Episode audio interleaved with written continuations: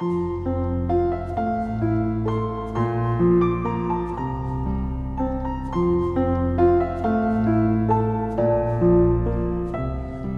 家好，欢迎来到金牌公考每日热点分析。今天我们的话题是如何破解学校操场的便民之困。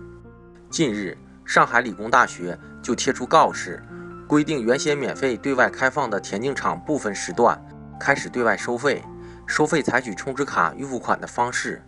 校外人员持卡进入操场锻炼，每小时需支付十五元。顿时，舆论哗然。引起了附近居民和健身者的强烈不满，网友不禁要问：大学师不是公共资源了吗？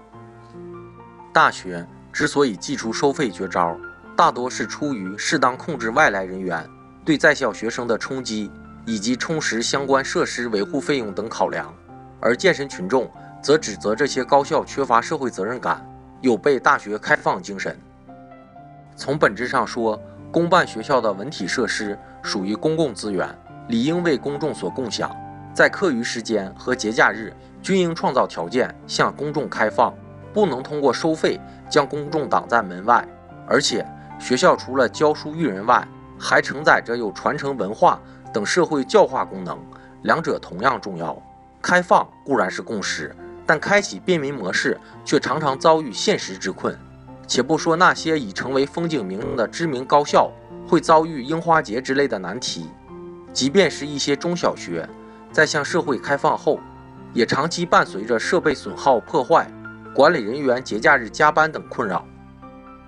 有效破解便民之困，才是敞开校门的关键所在。这既有赖于享用校园文体资源的公众遵守基本的文明规范，也离不开学校自身的主动探索与尝试。尽早建立完善的后续保障制度，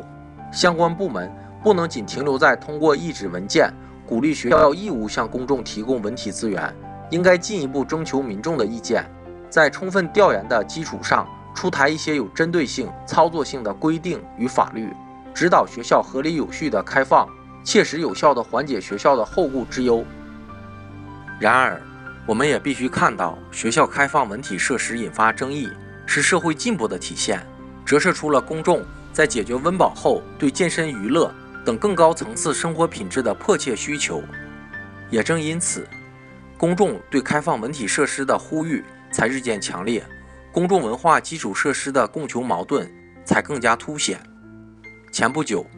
健康中国2030年规划纲要》已正式印发，国民健康长寿被视为实现国家富强、民族振兴的重要标志。在国家推进全民健身的大背景下，学校文体设施向社会开放，是盘活基础设施存量的一个很好的突破点，可谓是利国利民。随着政府对健康中国的切实推进和公众道德素养的整体提升，校园有序开放、公众举止之善的美好画面将成为校园最亮丽的风景。